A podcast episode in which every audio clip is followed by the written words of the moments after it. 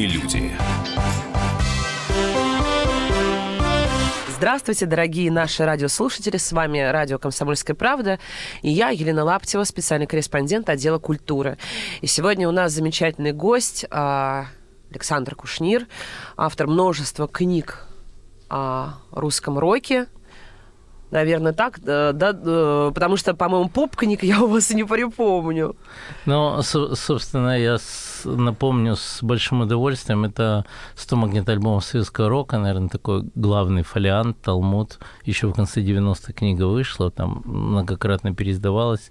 А, последняя книга называется «Безумная механика русского рока» Сергея Курехине в соавторстве с Гребенщиковым и Лешей Рыбиным книга про аквариум сны о чем-то большем. А, Правда о мумиях и троллях, такой легкомысленный труд, труд про группу Мумитроль, и книга «Хедлайнеры», а, а также совместный труд э, с Ильей Валерьевичем Кормильцевым, книга, которая вышла 20 лет назад «Введение в наутилусоведение». Наверняка что-нибудь забыл, но основное сказал. А, да, так оно и есть. Мне тоже кажется, что это основные темы. Угу, угу. А, вот и сегодня мы встретились по поводу книги кормильцев «Космос как воспоминание». А, в общем, э, на самом деле, конечно же, э, грустно говорить немножко о том, что этот замечательный поэт от нас ушел, но, тем не менее, в книге Александра э, потрясающая, на самом деле, книга. Мне она очень понравилась, потому что она, скажем так, показывает, откуда что взялось, откуда что пошло, как, на самом деле, удалось добиться, мне кажется, с большим трудом ну, каких-то детских от него историй, потому что он совершенно не хотел разговаривать. А ведь мне кажется, что в таких книгах, э, биографиях всегда очень важно именно ростки, от, как они появляются. А, вот. В общем, книгу мы все вам очень рекомендуем приобретать. Это Ripple Classic. Э, у меня, конечно же, есть масса вопросов. А, по поводу прочитанного мной. Да, я понимаю, что не просто, когда, собственно говоря, сидит не, не главный герой, а, а человек, который, собственно угу. говоря, эту всю книгу и, со, и создал или создал, я, к сожалению, не помню уже, как это правильно сказать.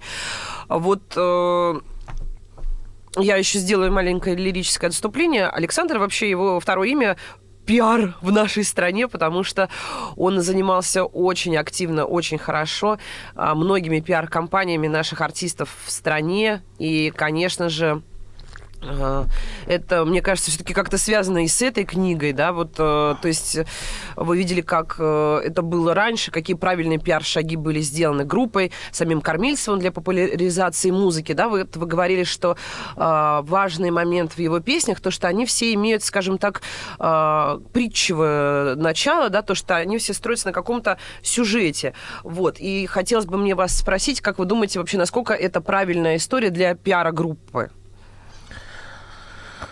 Ну, Кормильцев, он... Э, мы были знакомы более 10 лет, так плотненько. Наверное, наверное, я бы определил эти отношения как боевая дружба, потому что там куча самых разнообразных проектов было. И Илья всегда был многостаночник, и его люто тянуло во всякие инновации, во все новое. И ты знаешь, как говорится, ничего не предвещало беды, ну, как-то осенним утром 1995 года, боже мой, сколько времени прошло, зазвонил у меня дома домашний телефон. Представляем эти старые телефоны в квартире. А, и в трубке раздался голос. А, Александр, привет, это Илья Кормильцев. Хотел к тебе сегодня подъехать, диктую адрес.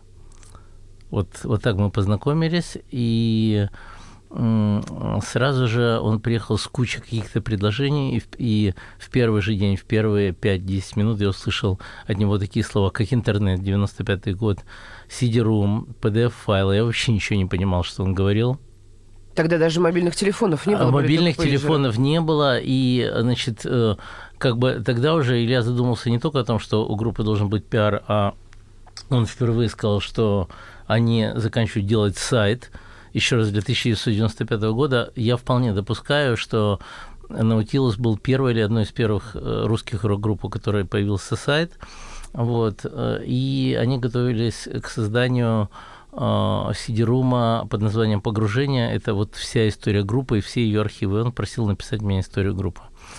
Вот, и я, я много раз там на каких-то творческих вечерах вспоминаю эту историю, потому что в тот момент я готовился к магнит-альбому светского рока, и никакая история научился меня сильно не интересовала. Вот поэтому, находясь в глубоком внутреннем пафосе, я сказал очень неосторожную фразу, я сказал, Илья, ни за какие деньги. Кормильцев улыбнулся, сел на край стола, назвал сумму, я без паузы сказал, я согласен сказал, я согласен. И потом, сколько лет мы общались, он всегда говорил, да, московские журналисты, вы, конечно, ребята принципиальные. Вот, но вот с такого полуанекдота дружба началась. Но если серьезно, если серьезно, он мне был очень важен и интересен как один из главных действующих персонажей вот этих самых вышеупомянутых 100 магнитоальбомов советского рока, поскольку туда входили его творения, его детище этой группы Урфин Джюс, это и Настя Полева, с альбомом «Тацу», Урфин Джюс с альбомом 15, пятнашка. Ну и, естественно, Наутилус Помпилиус «Разлука», Наутилус Помпилиус э, «Невидимка», а также Илья Валерьевич, конечно, был блестящий эксперт по всему уральскому року. Поэтому, ну, дружить хотелось.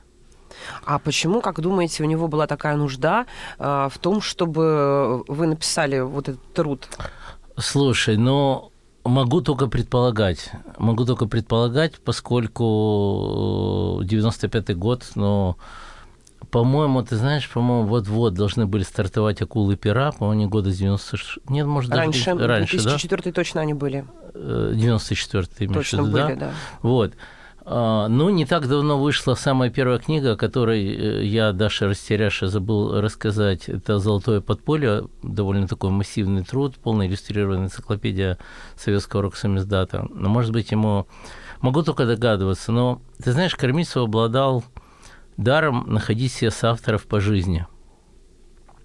Находить себе соавторов и э, но вот как в 95 году эта история покатилась, так, наверное, до 99-2000 года, то есть это был и Наутилус, это были истории, связанные с его э, группой, с его студийным проектом «Чужие». Постоянно мы пересекались так или иначе по текстам. Но, опять-таки, только посредственно могу догадываться, но вот а, на вот этой волне он был посотрудничать, и а, ну, счастливый, наверное, человек, что удалось совсем с этим соприкоснуться а, остались ли у него какие-то, скажем так, незадействованные а, в ну, какие-то как сказать, стихи, наверное, да? Ну, эта история, эта история достаточно известная, что э, ну, смотри, я книгу начал делать э, где-то 4,5-5 лет назад, и э, встречался с людьми, брал интервью, и потихоньку-потихоньку пошли волны. Э, я в эти волны очень верю, поскольку как бы был центром циклона 7-8 а, лет назад, когда чуть ли не в одиночку раскачал культурологическую ситуацию вокруг Сергея Курехина, на могиле которого, к сожалению, стоит деревянный крест, памятника да. нет. И э, как бы мой герой там по прозвищу капитан Сергей Анатольевич Курехин был очень про- прочно подзабыт. Вот эти волны, что такое волны? Это лекции, это какие-то концерты памяти, это семинары, это интервью, это в конце концов написание книги. Они дают э, не односторонний эффект, а и обратный в том числе. А, то же самое случилось и с кормильцем. И встретившись несколько раз с Алисией Маньковской, э, вдовой, его последней супругой, которая живет в Лондоне, но как она говорит, она впечатлилась как бы этими беседами, этими интервью, мы никуда не торопились. Э, спокойно общались, вспоминали, и я ее попросил еще раз посмотреть дома, вот как в буквальном смысле на рабочем столе, так и на рабочем столе компьютера. И в результате всех этих археологических раскопок много чего было найдено, и возвращаясь напрямую к твоему вопросу, там были найдены файлы, где удалось наскрести почти 30 стихотворений, которые где-то там в компьютере находились. Вот, и она их э, презентовала мне, она их презентовала э, функционерам-промоутерам из родного Свердловска, Екатеринбурга, и возникло целое движение, которое закончилось выпуском двойного диска «Иллюминатор» и фестивалем «Иллюминатор», и очень многие молодые группы с одной стороны, часть групп перепела хиты на стихи Кормильцева, часть взяла вот эти неизвестные абсолютно стихотворения и свои мелодии написала на них. Оставайтесь с нами, через какое-то время мы к вам вернемся. Культурные люди. можно бесконечно смотреть на три вещи. Горящий огонь, бегущую воду и телевизор. А телевидение можно еще и бесконечно слушать в нашем эфире. Потому что ведущие Егор Арефьев и Сергей Ефимов просто огонь. И никакой воды. Только главное, что стоит посмотреть, а чего лучше никогда не видеть. Программу «Глядя в телевизор» слушайте по средам с 8 вечера по московскому времени.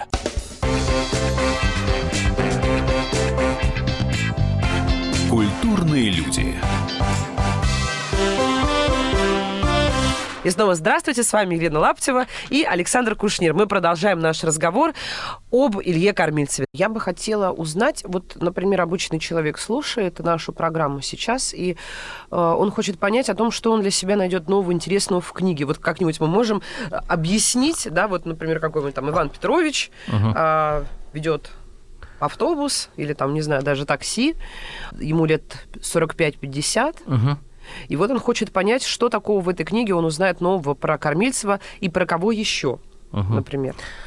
Слушай, ну я буду дерзким и э, буду дико признателен, если э, эта часть нашей беседы войдет в эфир, а не случайно не исчезнет. Потому что, э, возможно, основополагающее чувство будет чувство такой небольшой стыдливости, что мы это не знали или что мы это забыли, скорее всего, все-таки не знали. А, потому что а, с одной стороны, это абсолютно никому неизвестно, я говорю со всей ответственностью, период а, формирования кормильцева поэта в возрасте до 21-22 лет. Ты, наверное, в курсе, но для слушателей я скажу, с этим связана была история. У нас очень много общих друзей. И когда я начал работу над книгой, я всем говорил, Два вопроса. А, что кормильцев делал в школе в институте и кто кормильцев по национальности? И эти два вопроса вызывали лютую панику. Люди закатывали, друзья, которые, ну смотри, я там, допустим, 12-13 лет с ним общался, а люди лет по 30. Они не знали, что него написано в паспорте. Вот, и они все стали с ним общаться примерно в самом начале 80-х, когда э, возникла группа Урфинджус человек родился в 59 году, и 21 год вообще просто белое пятно. Я такой первый раз вижу, просто, знаешь, немножко напоминало в каком-то смысле Бермудский треугольник, чё, что это вообще такое. Вот, и потихоньку-потихоньку, э, слава богу, жив сводный брат его, Женя Кормильцев, э, сестра Ксюша Устюжанинова. Я полетел в Свердловск, в Екатеринбург. Как раз Ельцин-центр пригласил лекции почитать кто-то вспомнил, что в Москве э, живет человек по фамилии Малахов. Это э, Малахов Влад Малахов, его школьный друг Ильи, и некоторое время Роуди научился. И медленно-медленно эта ниточка пошла. У меня есть друзья такие, вот ты сказал 45, ну, а ну, им где-то около 50, которые вообще считают, что в книге вот наиболее ах, захватывающая, это их точка зрения, вот именно вот эти вот годы, Э, детство, школа, поджоги школ, взрывы, изучение таблицы Менделеева, попытки в 15-16 лет узнать, что такое лизергиновая кислота, учеба на химфаке Ленинградского университета, э, Свердловский государственный университет и так далее, и так далее, и так далее. Это вообще, как выяснилось, никто не знал. Вот мне тоже было очень интересно понять, где этот переход между обычным мальчиком да, и человеком, который э, творит э, историю, скажем так. Слушай, мне кажется, что он никогда не был обычным мальчиком. Никогда. По ряду причин. А, ну, так, так случилось, что совсем в ранние годы отец ушел из семьи, мать там вечный геолог, постоянные экспедиции и так далее, и Илью растили бабушка с дедушкой. А бабушка с дедушкой жили в таком центре центра э, Екатеринбурга, и мне кажется, что вот если сказать, что Илья на трех китах рос, то есть один из этих китов это была дедушкина библиотека. Вот. И, по-моему, он с ней родился, и с ней он и умер. То есть, и как бы это с одной стороны. С другой стороны, вот все его друзья, они были либо бот ботаники, ботаны, да, как называешь в школе такие, замученные на учебе, там, на, на каких-то таких экспериментах, на химии, на взрывах, там, на каких-то там безумствах. Как он написал потом в одном из своих рассказов, мы мечтали сделать из школьных коридоров улицы, э, улицы Белфаста. Представляешь, да, характер? Вот. И, ну и, конечно, меломанство где-то с 11-12 лет все, он плотно на это подсел – а, но не все москвичи знают, что такое Шувакиш. Шувакиш – это третий кит а, в а, формировании образа кормильца. Это барахолка, это толкучка, одна или две остановки на электричке от Свердловска, где по субботам, воскресеньям собирались и менялись там, в частности, дисками. Ну, как у нас был у Горбушки клуб филателиста. Да, да, совершенно верно. Вот. И как бы вот это первое место, которое, которым я горжусь не как там писатель или литератор, там свят, свят, свят, нет а скорее как археолог, потому что все это найти было крайне сложно. Вот. И венцом этого периода является образ, ну, наверное, первого... У него были все время такие как сказать, гуру, тренера, но люди чуть старше его, которые оказывали влияние на него или ровесники.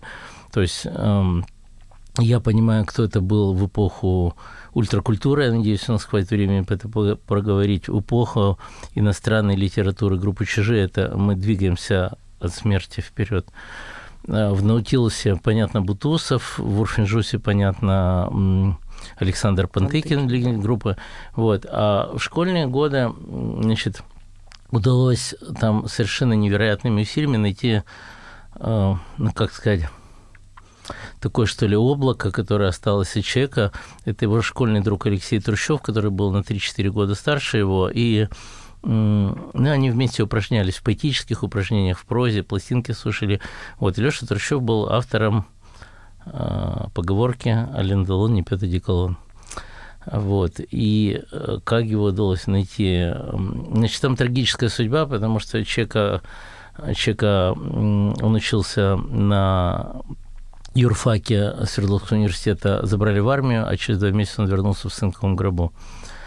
И через кладбище, через Шекрическое кладбище, через эти амбарные книги удалось найти место прописки. Слава богу, что по этому адресу жила сестра, сестры дома не было, оставили записку. В общем, нашли и подняли целый пласт. В общем, это какие-то там Формула-1. Да, очень интересно. На самом деле это все э, есть в книжке, имейте в виду, пожалуйста. И также я для себя узнала, что, оказывается, там был еще один вариант песни, а, как раз «Взгляд с экрана», Амар Шариф. Я забыла, что он не пьет. Не пьет аперитив. Не пьет аперитив, да, да, да, да, да. Вот э, Просто фильм «Золото Маккены» тогда рвал все, значит, то есть ты идешь там по улице Ленина в Свердловске, и огромные плакаты, и как раз Амар Шариф там играл одну из главных ролей, да, вот удалось такой альтернативный... Это, понимаешь, это все на основе многих-многих сотен интервью в нашем рок-братстве, но я, я, честно говоря, я, может, забыл, или, может, я там забываюсь, вот, но я не знаю, кто берет столько интервью, когда книги пишет, то есть, может, и гордиться этим э, нечего, но, Чернин. в общем, ну, да. Привет, Антон. да, да. Вот. И э, ну, мало, мало э, революционеров далеки не от народа. И один из его друзей вдруг вспомнил, э, рассказывая про Лондон, говорит, а, слушай, кстати, мне он говорит, я заходил к нему домой, и он мне показал черновик, говорит, а как тебе такой вариант? Он говорит, я текст не помню. Говорит, что было написано? Говорит, там что-то другое было. И я уже один раз успешно опробовал такой прием. Есть же два часа разницы, как мы знаем, между Москвой и Екатеринбургом. Я завел будильник и позвонил рано утром этому другу, разбудил его, то есть, ну, допустим, было 8, 8, полдевятого, там что-нибудь такое, говорю, вспоминай, вспоминай, что там было на листике. И это вот как группа RM называется, RF Eyes Moment, кажется, так переводится, движение глаз. Он со сна, короче, с просоня, говорит, «А, слушай, слушай, кажется, что ты такое? Говорит, сейчас, сейчас, не перебивай. Короче, я, кажется, вспомнил, перезвони через пять минут, я тебе прочитаю текст. И перезвони через пять минут, он мне вспоминает прямо Шериф. Я просыпаюсь в холодном поту, я просыпаюсь в кошмарном бреду, как будто дом наш залило остались только мы с тобой. И что над нами? Километры воды. И что над нами? Бьют хвостами киты кислорода.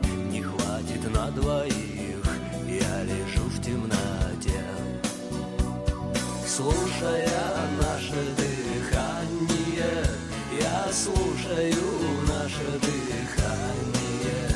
Я раньше и не думал, что у нас на двоих с тобой одно лишь дыхание,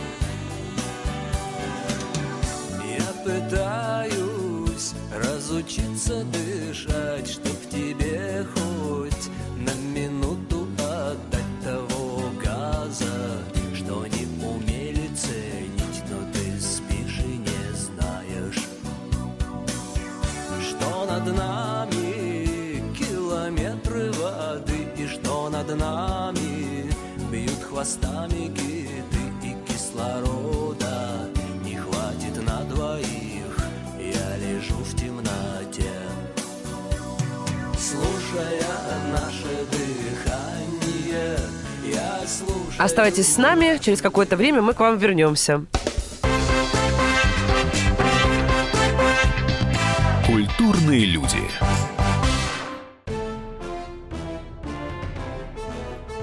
Товарищи солдаты и офицеры российской армии. Полковник Баронец разрешает обратиться. Звоните и задавайте накопившиеся вопросы. Угроза НАТО, жилье для военнослужащих и перевооружение России. Обо всем этом Виктор Баронец знает лучше других. Программу «Военное ревю» слушайте по будням в 11 утра и в 5 вечера по московскому времени.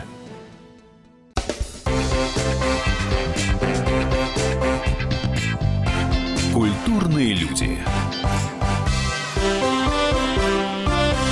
И снова здравствуйте, с вами Елена Лаптева и Александр Кушнир. Мы продолжаем наш разговор об Илье Кормильцеве. На самом деле, я, правда, а, пыталась, опять же, анализировать, когда читала эту книгу, потому что меня страшно волнует то, что сейчас происходит в нашей музыке. Да, э, качество стихов, конечно, оно чудовищное. Это мое личное мнение, да, как бы я никому его не навязываю, потому что многие со мной не согласятся. Я разговаривала недавно, а, я забыла с каким-то потрясающим поэтом-песенником, который сказал о том, что, окститесь, а в советские времена тоже был полный кошмар. Вот, вы просто сейчас, э, ну, музыки намного больше, поэтому и кажется, что хлам намного больше. Но, тем не менее, такие люди, как Кормильцев, они рождаются нечасто, да, как бы у него в песне была история, да, как бы практически в каждой. Давайте вспомним хотя бы с причала. Вышла апостола, да, А, да. да, там, или там у Трополина, либо дыхание, там все равно идет э, некая история.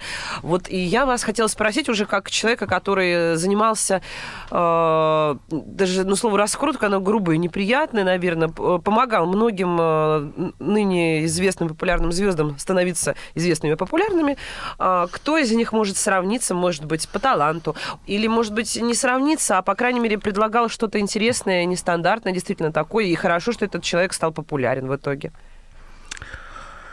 Но я в таких э, ситуациях говорю, что все-таки был другой век, другая страна, другой гимн, другие законы, другая субкультура, и э, до определенного момента еще стояла стена, как восточноевропейская в Берлине. Ну, вот эта стена, точно так же и стена, какой-то такой железный занавес тут. То есть все-таки вот те 3-4 песни Кормильцева, которые громохнули на всю страну, а- они были до развала СССР, до 91 года. То есть понятно, что все большие поклонники прогулки по воде, это 92 год, там где твои крылья, которые нравились мне, 95-й, а, Титаник, Тунхамон 94-й, но вот эти вот супер боевики, скованные одной цепи, «Я хочу быть с тобой, э, Алан Делон, Казанова и так далее, писал Шахты, человек, Бахаки, да, э, Славкина песня. А это Славкина? Да, да, да. А, ну, а- они все равно очень показательны. Я близко, понимаю, да. к чему вы ведете, к тому, что тогда было такое время, и когда ты ударяешься, условно говоря,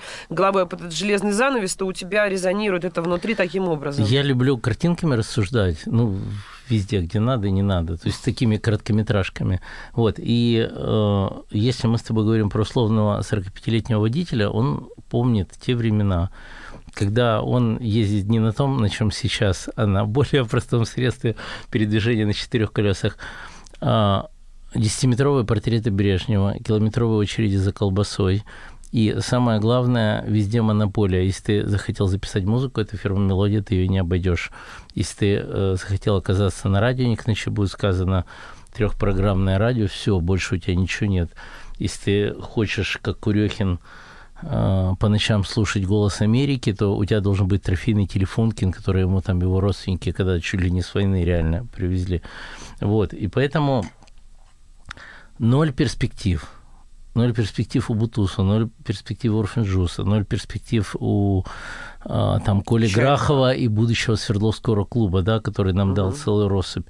И э, я, наверное, на твой вопрос отвечу так, что люди писали, потому что не могли не писать. Все, из них джш, просто выплескивалось это все. Это было состояние, и э, э, я знаю друзей Кормильцева, э, вот интересно, ты знаешь, он 10 лет на небесах, да, умер в феврале 2007 года, 10 лет назад.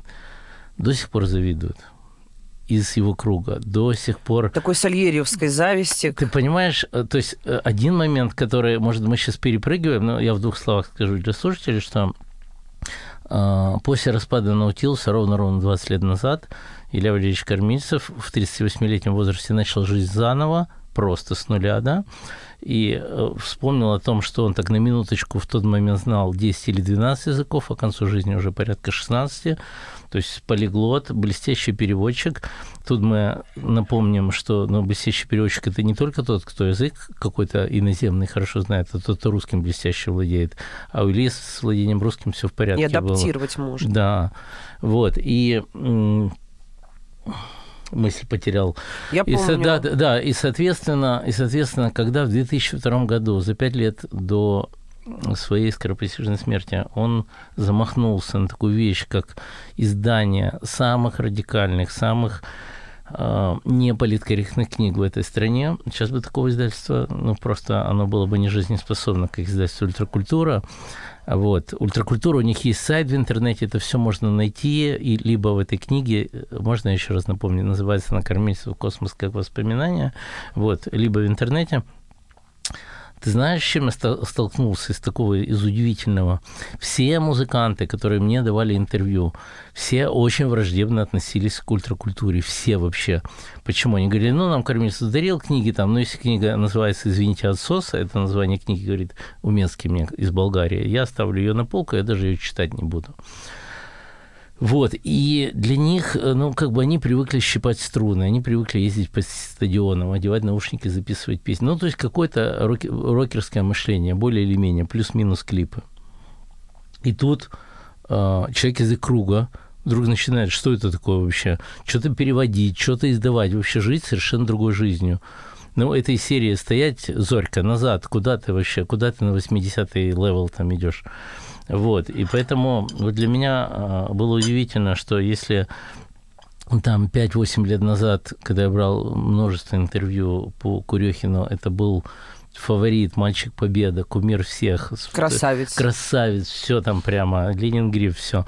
Вот, то здесь проходит столько лет, и э, я помню, что как бы по инерции ужаса, что Илья все-таки не выкарабкался из Лондона, мы делали э, с Акмаровым большой фестиваль, мы думали в, в поддержку Кормильцева, который в, в больнице ему.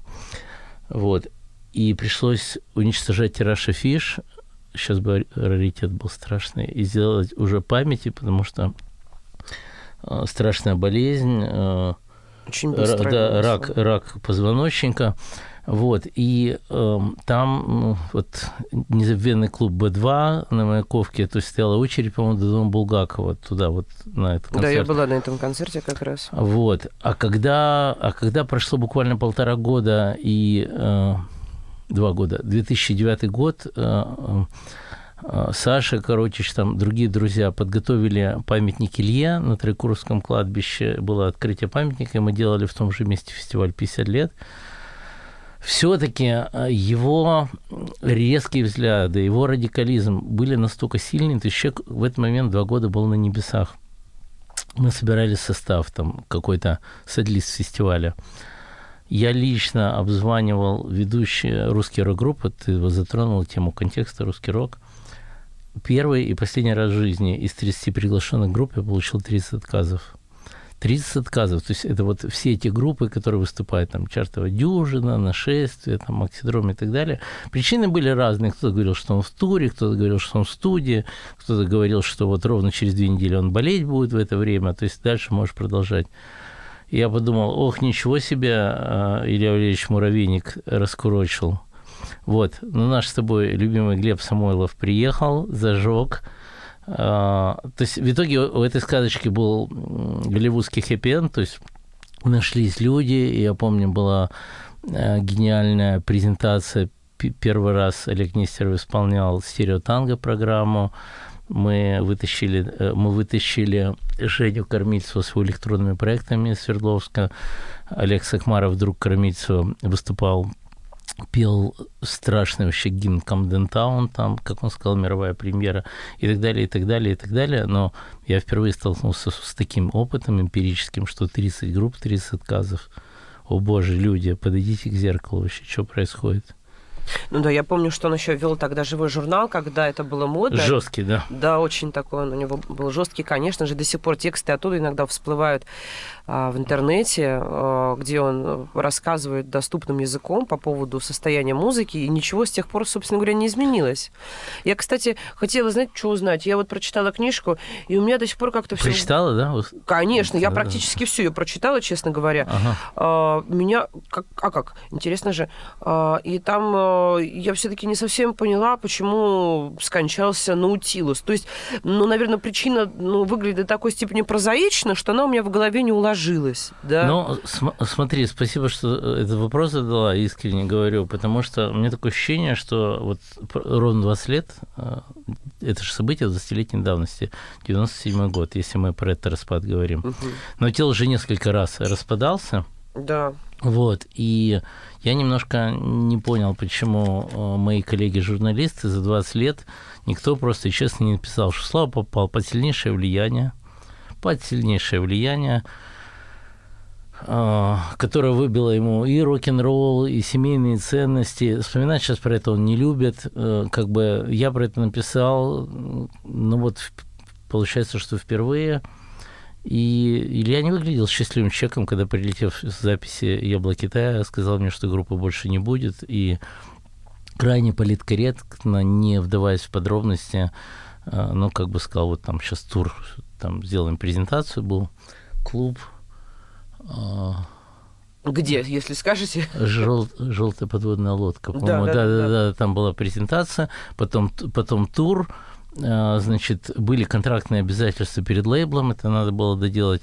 Бутусов потом где-то признался, что он поехал в тур как в кандалах.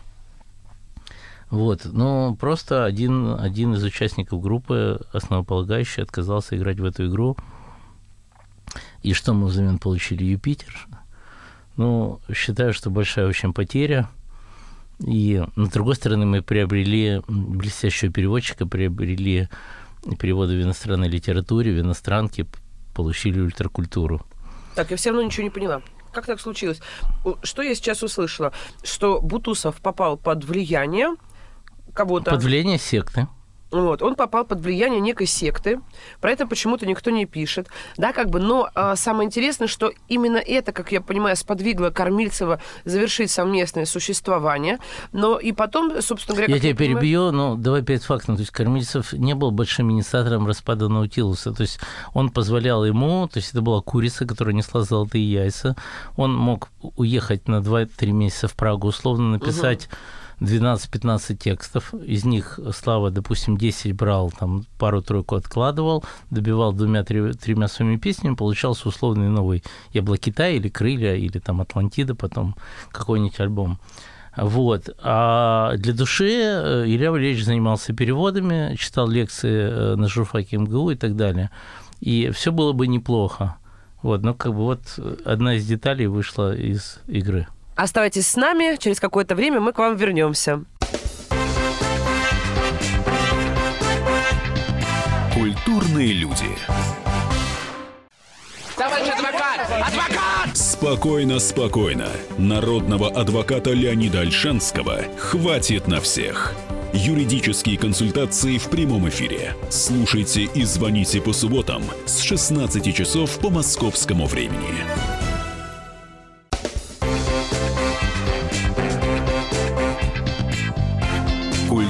Культурные люди. И снова здравствуйте, с вами Елена Лаптева и Александр Кушнир. Мы продолжаем наш разговор об Илье Кормильцеве. В книжке я не прочитала, но я думаю, что вы с ним об этом разговаривали.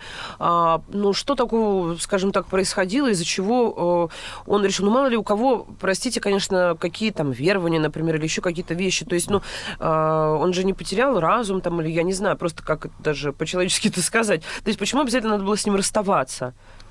Ну, как какая-то новая, другая модель жизни, при которой ведь не секрет, что ну, то, что я сейчас говорю, это немножко плоды э, многочисленных интервью на эту тему, про которые люди не очень охотно вспоминают, я признаюсь тебе. Вот. С другой стороны, с другой стороны, насколько это корректно, что я за Бутусова это говорю? Ну, давай, ладно, прости мне эту смелость. Вот. Слава не очень э, любил и не очень любит э, ездить по стране, летать, давать концерты. Все-таки он такой больше студийный человек, домосед там. Вот. И в какой-то момент, э, в какой-то момент он научился, были месяца, то есть нынешним группам можно только позавидовать научился, когда было по 25-30 городов. То есть, с одной стороны, он, конечно, озверел. Притом, что такое 25-30 городов? Ты приезжаешь в 19 часов, ты играешь в стадион, а в 23 часа ты выступаешь в новом ночном клубе. Вот. А примерно в то же время, поскольку там разница в полгода – я ездил в первые туры другой популярной группы из Владивостока.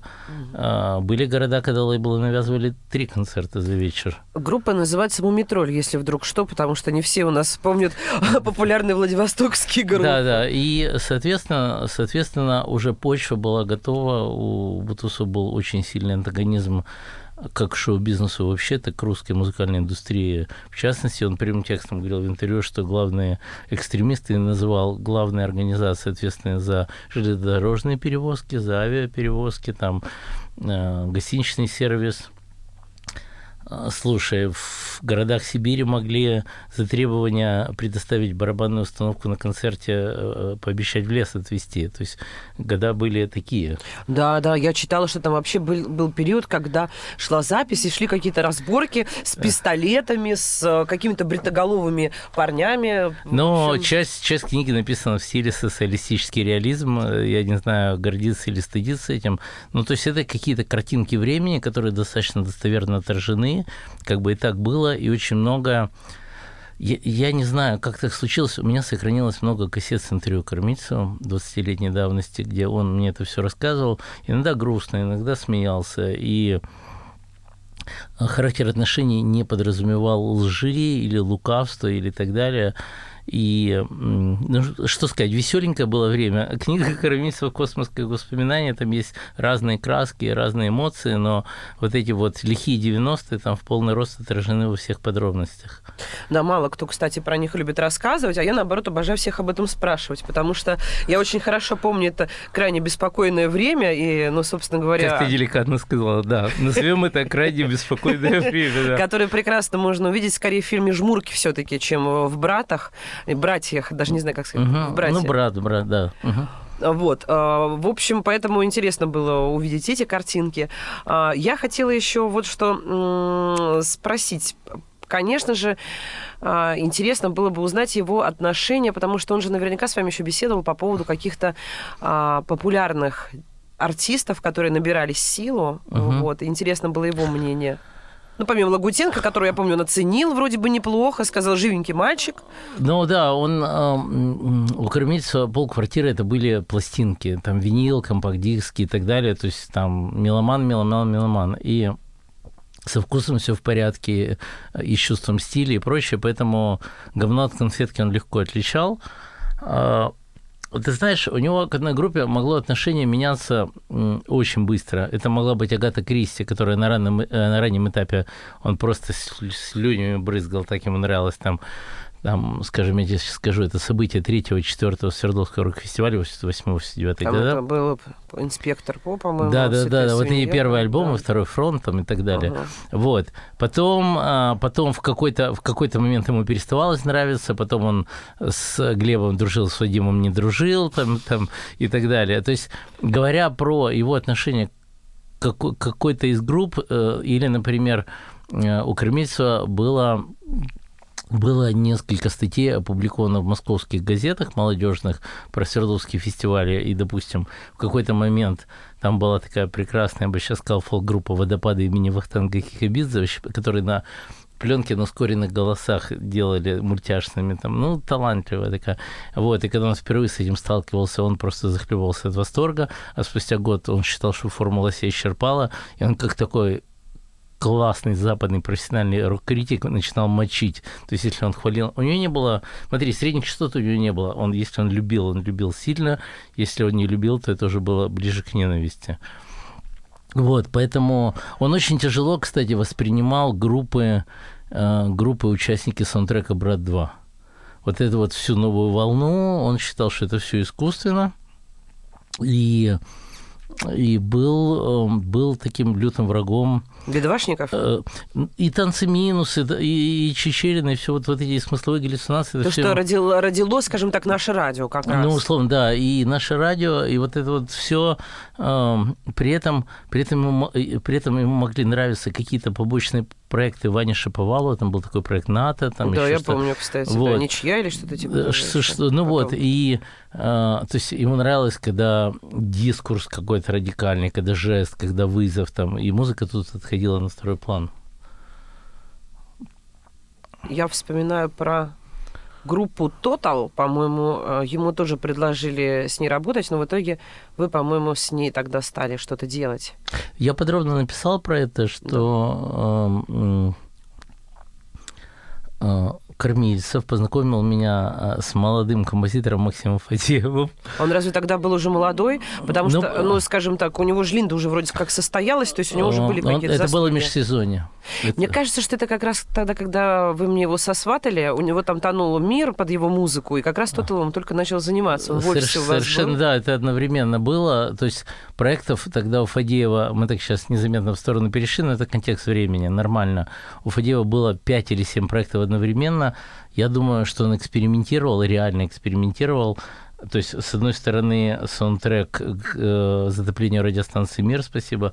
С другой стороны, мне больше всего нравилась э, группа, которая называлась ДНК. Это вообще такой был русский Рамштайн. Осталось только найти человека, который бы эти э, маршевые тексты бы напел. Не мог он найти, у него была минусовка. Мы в машине всегда слушали группу, вот эту группу. Значит, был Total, у которого тогда не было названия. И то, для Total нужны были тексты. Прекрасно написал Самойлов, между прочим, опять же, третий раз его вспоминал. Да, да. Алле Талы он написал, и, ну, по-моему, еще какой-то. Ну, да, бы- были, были, были поиски поэтов сейчас, да, совершенно, я, кстати, забыл, спасибо, напомнила. Вот, и, и как бы Кормильцев ввел меня в этот круг, но сам как-то незаметно исчез. И, э, э, и если ты читал это место в книге, когда я его просто, да, наверное, достаточно спонтанно прит- притащил, притарабанил, пригласил на первую пресс-конференцию группы Да, да, Total. да, да, читал. И он сказал, задал прекрасный вопрос. Я буду рада, если вы его воспроизведете. Да, значит, и Про а, да, опять скажу, что ничего не предвещало беды, то есть на самое начало 2000-х рассвет клуба 16 тонн, там чуть ли не каждую неделю пресс-конференции, и всем, всем еще все интересно. Люди, люди еще общались, а, они офигевшие уткнулись в гаджеты. Вот. И как бы я это мероприятие веселое вел, и поскольку там где-нибудь во втором ряду сидит Илья Валерьевич Кормильцев, я говорю, ну что сейчас скажет великий русский поэт? Потому что мы в своем кругу его так называли, все улыбались, сарказма не было, но вот так мы его назвали. Ну, по-моему, он не возражал. Вот, и Кормильцев встал, откашлялся и спросил музыкантов, говорит, вот вы а, играете, ру- вы рок-н-ролл играете? Они говорят, рок-н-ролл. Ну, это такая была засада, мат два хода. Вот. И он говорит, ну, а как, легко вам в рок-н-ролле петь чужие тексты, которые не вы написали? Спросил автор 80% текстов группы Nautilus Pompilius. Не чувствуете ли вы себя марионетками?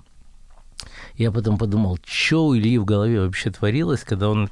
Он же не не злобливый вот так в быту был. То есть ему интересовал, видимо, творческий процесс. То есть вот вырок-группа, вырок-группа нового поколения. Мне кажется, что для него что э, смысл галлюцинации, что Тотал, что Чечерин, это вот она какая-то новая волна после Наутилуса вспыхнула. Вот, и он так смотрел немножко с недоумением. Я даже думаю, что это не тяга к перформансу и провокации, он хотел понять. Вот понял ли, не знаю. С нами был Александр Кушнир и его книга «Космос как воспоминания» о замечательном поэте, а, переводчике, главе агентства ультракультуры а, Илье Кормильцеве. Оставайтесь с нами. Радио «Комсомольская правда». Елена Лаптева, специальный корреспондент отдела культуры. До свидания. Культурные люди. Мигранты и коренные жители – исконно русское и пришлое. Культурные конфликты и столкновения менталитетов. Пресловутый НАЦ-вопрос встает между нами все чаще и острее. Ставим его ребром на радио «Комсомольская правда». Программу «Национальный вопрос» слушайте каждую пятницу после 7 вечера по московскому времени.